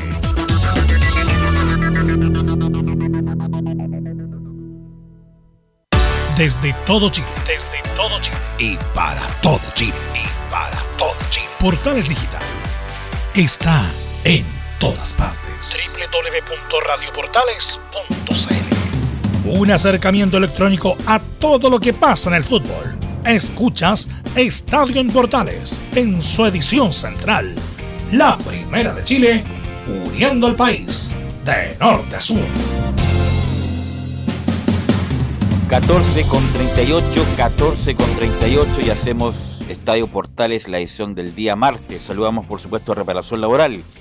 Tuviste un accidente en tu trabajo, te sientes con las manos atadas, te despidieron injustificadamente, en Reparación Laboral te asesoren y acompañan abogados especializados en Derecho del Trabajo.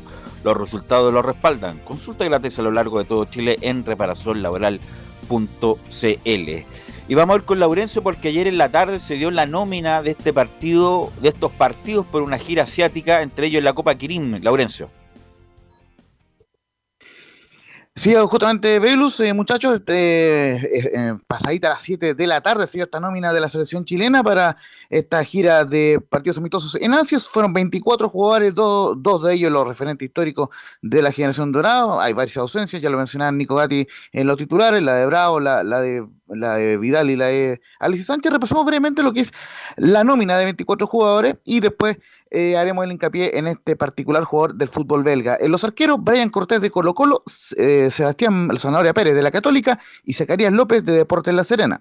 Defensas, Gary Medel del Boloña, Paulo Díaz de River, Benjamín Kusevich de Palmeiras, Francisco Sierra Alta de Watford, Daniel González por ahora de Santiago Wander, re- recordemos posible refuerzo de la Católica, Mauricio Isla de Flamengo, Gabriel Soso de Colo Colo y Nayel Mesatú del Kortrijk de Bélgica. Ya hablaremos de él. Tomás Alarcón del Cádiz, Esteban Pavés de Colo Colo, Eric Pulgar de Fiorentina, Pablo Galdames del Genoa de Italia, Marcelino Núñez de la Católica, Pablo Parra del Puebla de México y Diego Valdés, también reciente semifinalista del América de México. Y delantero, Gonzalo Tapia de la Católica, Joaquín Montesinos del Club Tijuana de México, Jan Meneses del Toluca, Diego Valencia de la Católica, Ronnie Fernández de la U y Benjamín Ben Brereton Díaz del Blackburn Rovers de Inglaterra. Y hay una nómina de proyección, muchachos, donde hay nueve jugadores y dos de ellos se podrían sumar a la nómina final que viajará a Asia. Esta, esta nómina eh, de proyección va a entrenar en Pinto Durán eh, en los próximos días. Eduardo Villanueva, el portero de Colo Colo, Vicente Reyes del Atlanta United de Estados Unidos, Bruno Gutiérrez, Vicente Pizarro y Alexander Oroz de Colo Colo, eh, Darío Osorio de la U, Gabriel Norambuena de la Unión, eh, Alexander Aravena de Ñublense y Clemente Montes de Católica. Esa es la nómina de proyección que acompaña a estos jugadores. Y lo, lo que les mencionaba, eh, ¿quién es eh, Nayel Mesatú? La sorpresa en la nómina es un jugador de 19 ¿De quién es esa años. cuchufleta, por favor? ¿De quién es esa cuchufleta? ¿Quién se hace cargo de esa cuchufleta, por favor? Sí, no, el- el- el- Laurencio. lo, primero, lo primero que quiero hacer un poco ¿Cajijeado? lo más probable, lo más probable, él, él- él tiene que haber hecho el seguimiento, pero justamente lo que le quería mencionar, jugador de 19 años, es un volante, pero que juegue- puede jugar como lateral y pertenece a las filas del Kortrijk de Bélgica, donde tiene un contrato de tres años y medio. Eh, su debut oficial en la, en la Liga Belga fue el pasado 5 de marzo, eh, en el Kortrijk. ¿Y cuál es el- eh, la ligación con Chile? Que su padre es marroquí y su madre es chilena y que en el pasado tuvo una convocatoria en la Roja Sub-17 dirigida por Cristian Leiva en el año 2019, pero en dicha ocasión fue librado en medio de una gira a España por problemas personales, pero se mantuvo en el radar de la Roja y hasta el momento, eh, eh, recuerda también que su formación como futbolista la hizo en el Anderlecht, uno de los clubes grandes de Bélgica, y tuvo una convocatoria solamente en la Sub-18 de Bélgica, donde marcó un gol en cuatro partidos, pero hoy nuevamente es convocado a esta selección chilena, sin duda la gran sorpresa no solamente de esta nómina, sino de todas las últimas nóminas de la selección chilena. ¿Qué- ¿Quién faltó Giovanni en esta nómina? Velus, creo que sobran. Creo que sobra Medel y sobra Isla. Yo le tengo un nombre. Creo que sobran porque Isla le va a tapar a un lateral que creo que tenemos que ver un, un recambio pronto para él. Y Medel ya sabemos lo que rinde y lo que puede rendir en la selección. Lo que pasa es que por, co- por contrato tienen que ir como cuatro o cinco Sí, figuras. es verdad. por eso, por eso tiene que- Justamente, por eso. Ellos fueron Por los eso damnificados. Perfecto. Sí. ¿Quién faltó, Camilo? Me hubiera gustado uno de los de la U, de Asadi, por ejemplo, Osorio, cualquiera de ellos. Osorio está. Eh, bueno, Asadi. No, Seymour no puede porque tiene compromiso.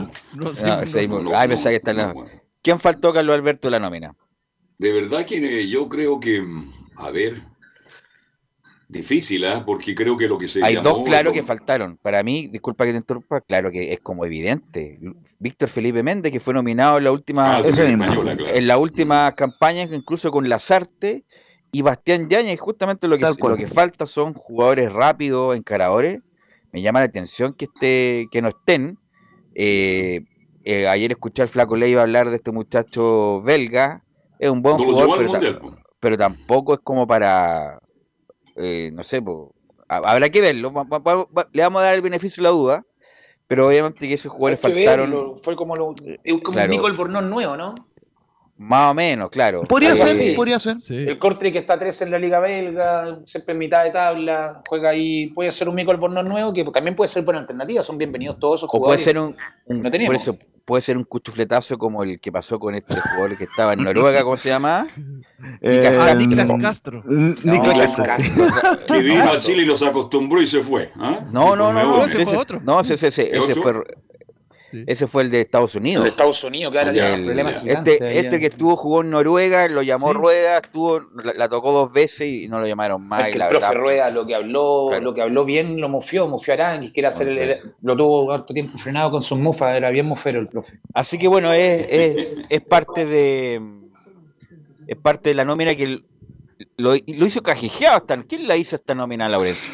No, eh, a ver, lo que nos comentan que esta nómina fue eh, con- consensuada ahí entre Francis eh, Caigao y el Pato Mazabal a la espera de que se confirme el arribo de eh, Eduardo Berizzo, que estaba casi listo el viernes pasado, pero ocurrieron algunos imponderables ahí de última hora que ha ido retrasando el tema. Eh, por lo menos la info oficial es que, eh, o sea, la info que manejamos, no es oficial, pero que manejamos es que Berizzo se mantiene como primera opción para tomar la roja, pero todavía no ha asumido formalmente, pero podríamos tener novedades inclusive en las próximas horas, eh, así que vamos a estar atentos ahí en la previa del partido de Católica, porque si se dio la nómina es porque ya está confirmado el nuevo técnico de la selección y por alguna razón todavía no la han querido oficializar. Según el Laurencio- Mercurio, de- ah, Camilo.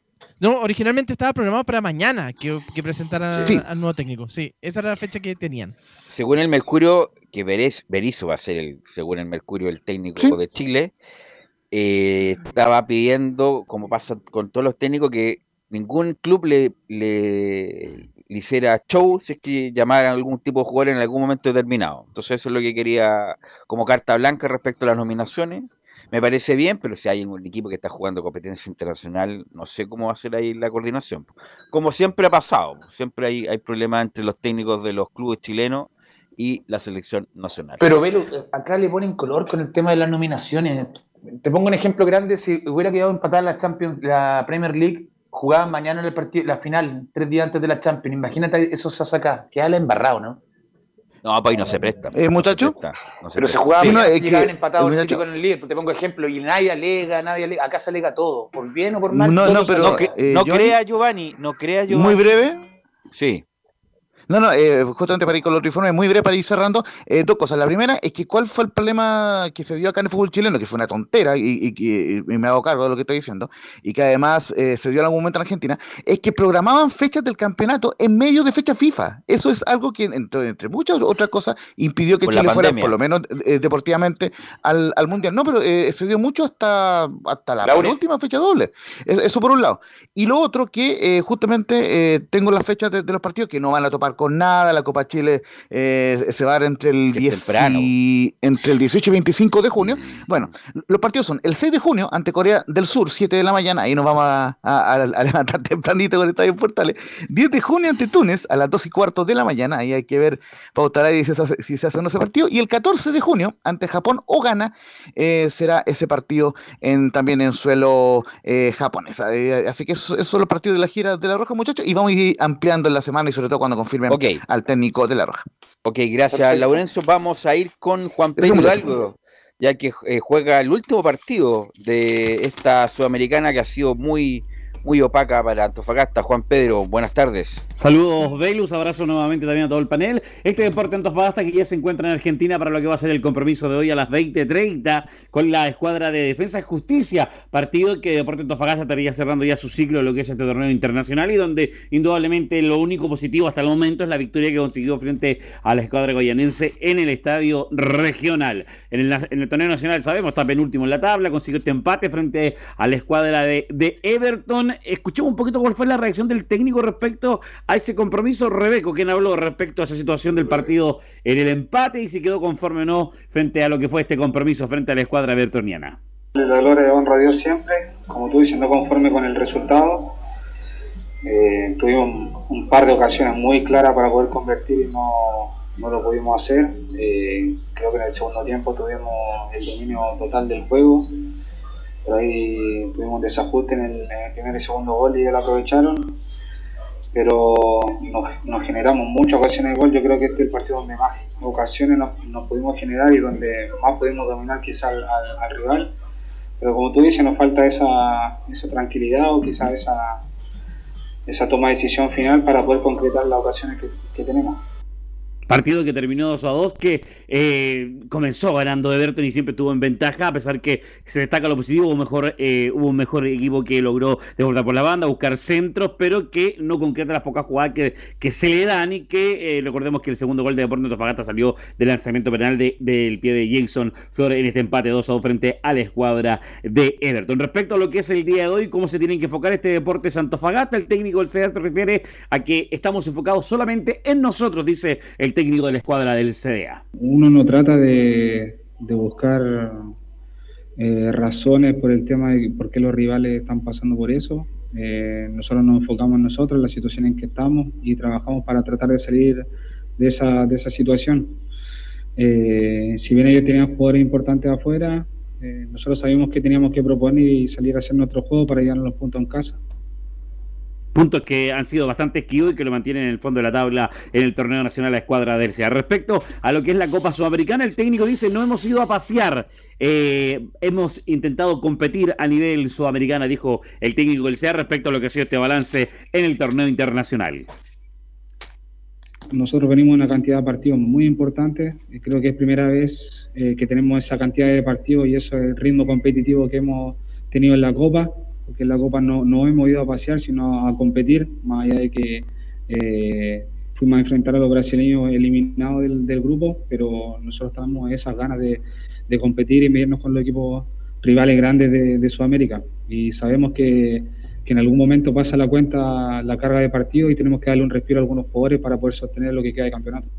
Habla de poder dosificar el técnico de Deportes Santos Fagata y respecto a ello, eh, quizás la modificación viene en el, arco para el partido del de hoy porque saldría el Nacho González de portería, ingresa Sánchez, Rodríguez Robles Vega Cordero, Flores Orellana Collado Hurtado, podría ser también eh, López y Torres en la alineación que prepara Deportes Santos Fagata para el partido del día de hoy. Defensa Justicia eh, en el torneo nacional, o torneo argentino no, no juega desde el partido que eliminado con, con Boca y jugó la semana pasada en el empate 2 2 con la gente de la escuadra de Liga, Liga Universitaria. Eh, la escuadra argentina, de no tener muchos cambios y quizás buscar alternativas, sería con Pedro en portería, Silva Rodríguez, Cordona Alanís, Cuello Duarte, Loaiza Fernández, Fontana, Albertengo, el equipo que prepara BKHS para enfrentar eh, el día de hoy a Deportes Antofagasta en Argentina, partido que vamos a estar en vivo con tres deportes y Eso te, iba preguntar, eh, te iba a preguntar, eh, Juan Pedro, van a estar directamente desde el estadio de defensa. Sí, íbamos a hacer, a ver, hay que decirlo, íbamos a hacer el contacto con Seba, lamentablemente perdió una documentación y tuvo que devolverse al lugar donde estaba almorzando para ir a buscarlo. Él está allá en Argentina, en un ratito más parte de viaje en, en metro o micro, como le dice, me explicaba el Seba, para lo que va a ser trasladarse a ¿Perdón? El micro, Le dicen el bond y el colectivo, le dicen los Exacto. Y que es una distancia más o menos desde Buenos Aires hasta, donde está eh, el equipo de Defensa de Justicia de una hora y media aproximadamente para llegar sin problema. Ya conversó con el Leo Fernet, ya ayudó y orientó en algunas cosas técnicas para poder tener eh, lo que va a ser. Están instalados, no mediar nada en la caseta 16, acreditación ya confirmada para este partido eh, de Deportes Santofagasta, la visita con el local. ¿Y cuánto cobró Leo Fernet por la gestión? Eh, no tengo claro todavía porque ha sido una conversación entre Fernet y Sebastián. Entendemos que Velus dejó todo listo ok para que hubiera una buena cortesía allá en Argentina. ¿eh? ¿Y, sigue, ¿Y sigue Rebeco? Sí, Redeco, oye, qué bueno, eh, Redeco lo van a aguantar todo el torneo. Logré conversar eh, fuera de micrófono con Jorge Sánchez, el dueño, del Club de Deportes Antofagasta, el día eh, sábado post partido, y él indicaba, comentaba que él indudablemente en esta situación este, va a esperar que el técnico vaya a llegar en la segunda temporada, pero un tema que yo sí se lo dije que no estaba de acuerdo con lo que él decía, que él tenemos que entender que como Deporte Antofagasta los primeros tres partidos no lo jugó de local en el regional, eso complicó un poco la situación y además ha ido complicando el trabajo con la situación y la presión pura excusa. Yo le dije, me va a disculpar, pero le dije, es una justificación que me está diciendo usted, le dije yo.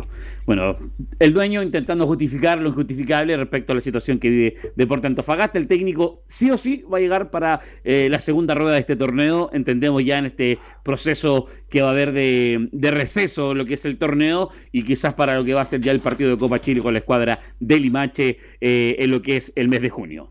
Ok, gracias.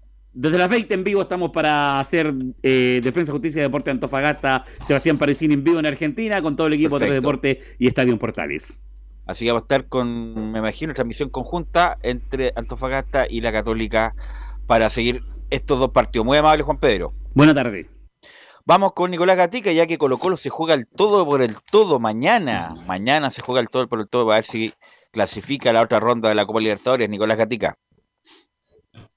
Sí, y vamos a escuchar por supuesto también al técnico Gustavo Quinteros refiriéndose a varios temas, bueno, lo de la sanción del público que sigue dándole, también por supuesto los jugadores que van a llegar mañana, donde la única duda confirmada, como lo dijimos en titular, es Emiliano Amor, el resto del plantel es todo el, eh, todo el mismo, bueno, y también la otra duda es quién reemplaza a Óscar Opaso, que quedó fuera por la acumulación de amarillas, ahí suman Bruno Gutiérrez o Jason Rojas como la opción de reemplazarlo. En el caso de que Emiliano Amor no llegue está Matías Saldivia, que el más directo también está el mismo Bruno Daniel Gutiérrez o incluso hasta César Fuentes podría eh, reemplazarlo. Así que bueno, eso es lo que tendrá que ver el último entrenamiento de hoy. El técnico Gustavo Quintero si se recupera mañana Emiliano Amor. si no, bueno, tendrá que ver algunas alternativas el técnico de Colo Colo. Pero antes de escuchar a Quintero, vamos a escuchar, como decíamos en los titulares, al presidente del Club Social de Colo Colo. Nos referimos a mundo de que habla un poco de lo que piensa hacer. Él dijo que se va a reunir ahí con autoridades de Estado Seguro a ver cuáles son los pasos a, a seguir. Y justamente también habla de lo que puede afectar el partido de mañana. Dice lo siguiente: Edmundo Valladares es una situación durísima que pega en lo deportivo. Si bien no tengo ya o no, soy presidente de Blanco y Negro en este minuto, eh, a nivel de presidencia del Club Social y Deportivo Colo Colo, por cierto que eh, lo lamentamos profundamente, una situación durísima eh, que pega en lo deportivo. No solo en lo económico, por cierto, en lo deportivo que es fundamental. Eh, creo que es un partido que había que jugar con el respaldo de la gente, con el apoyo de, todos los colocolinos y colocolinas. No va a poder ser así. Creo que, como lo decía anteriormente, hay que sacar lecciones, eh, hay que trabajar conjuntamente. Nosotros, como Club Social y Deportivo Colo Colo, estamos llanos a trabajar, tenemos propuestas. Creemos de que hay que echar a andar nuevamente la comisión del hincha, es clave escuchar la opinión de los colocolinos y colocolinas que sí quieren cuidar a la institución, que sí quieren cuidar al club. Nosotros en la semana también nos vamos a reunir eh, como club social con eh, la nueva jefatura de, Estadio Seguro eh, y queremos trabajar, estar a disposición, porque creo que es una situación que nos afecta ahora a nosotros, pero que está pegándole fuerte a, todo el fútbol chileno. y finalmente el daño, como digo, no va a ser solo económico, va a ser un daño que puede ser también deportivo. Claro, así que ahí está entonces lo, lo, claro, lo principal es lo económico, pero también lo, lo, deportivo quizás hasta más importante, porque tener al público y no tenerlo bastante distinto, justamente para enfrentar una final que va a tener Colo Colo frente al conjunto brasileño, un equipo que ayer llegó ya, ayer lunes, aterrizó justamente en suelo chileno y está, también tiene algunas dudas, al igual que Colo Colo también tiene algunas dudas el conjunto brasileño, pero eso lo revisaremos al final del, del, del informe también ya confirmarlo ya por supuesto mañana, quiénes van a ser los eh, titulares de cada equipo, también quién va a dirigir ese compromiso. Pero lo que decíamos, claro, escuchemos ya al técnico Gustavo Quintero sobre la situación de amor, que es lo que más preocupa a la gente de Colo Colo y también a la gente del fútbol chileno. Dice Quintero es en la primera, lo vamos a tener en cuenta hasta horas antes del partido. Quintero. En la primera de Quintero que dice lo vamos a tener en cuenta hasta horas eh, antes del partido. Lo vamos a tener en cuenta hasta horas antes del partido.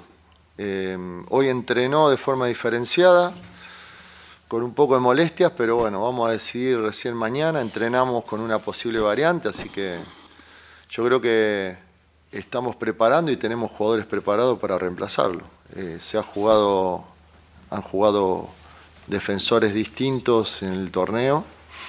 También se jugó en Copa con defensores distintos cuando, cuando faltó alguno de los defensores que vienen jugando y lo han hecho bien, así que en ese sentido, no, si lo tenemos que reemplazar, no creo que tengamos problemas. Ojalá que, eso no, no resiente el funcionamiento y todos los que juegan le damos confianza y seguramente lo van a hacer muy bien. Y sobre lo mismo, porque también es algo parecido, así que se puede comentar, dice, eh, esperemos que si entre la segunda, esperemos que si entra a jugar lo haga con confianza, si no jugará otro. Claro, vamos a tratar de que el jugador esté si, si entra a jugar esté con confianza y no sienta dolor, ¿no es cierto? Si él está con confianza es, eh, mañana y, no siente dolor, es probable que empiece, que empiece el partido. Si está con dolor, con molestias y, y no tiene confianza para poder hacerlo bien, o no está seguro, eh, jugará otro jugador. Así que, pero en ese sentido no me preocupa mucho porque los veo bien a todos. hay jugadores que tienen condiciones para jugar y hacerlo bien, distintas características, pero lo puede hacer bien Saldivia, Bruno, Daniel, el que esté ahí. O Fuente en algún momento lo hizo también.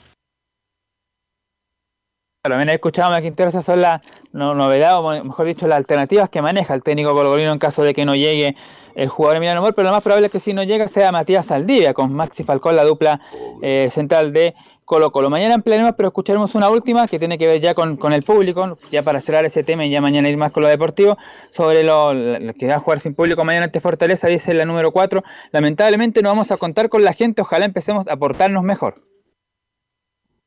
Lamentablemente no vamos a contar con la gente, por muy poquita gente que no, no se ha portado bien y ojalá que en los próximos partidos empecemos a portarnos mejor y seamos más vivos y más inteligentes para, para que estén siempre con nosotros. Siempre queremos que esté la gente con nosotros porque nosotros la necesitamos, necesitamos que estén ahí en el estadio.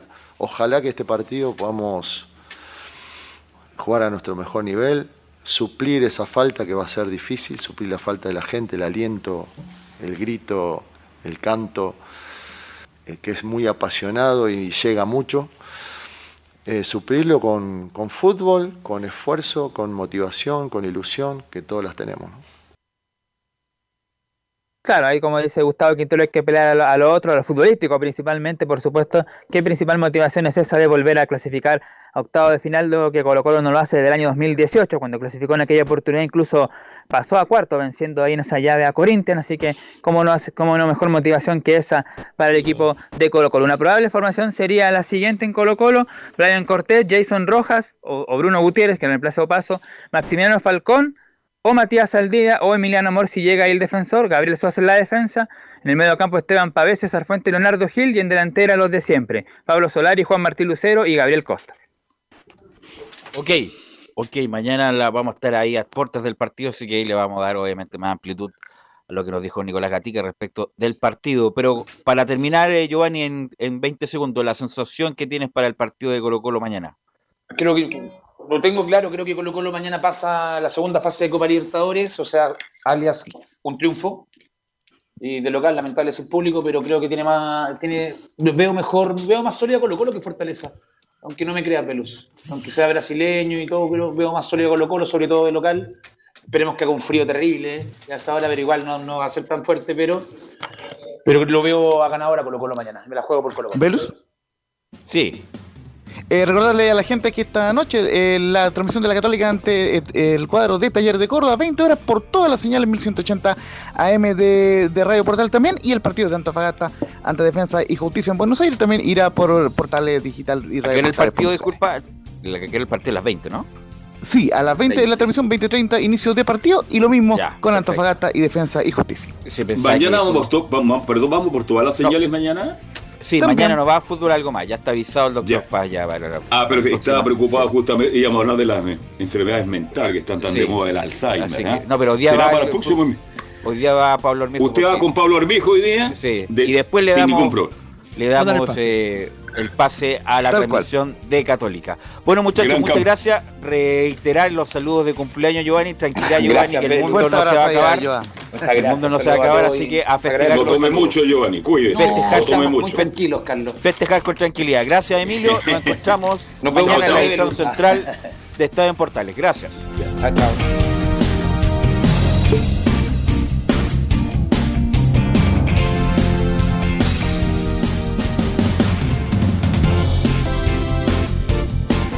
Fueron 90 minutos con toda la información deportiva.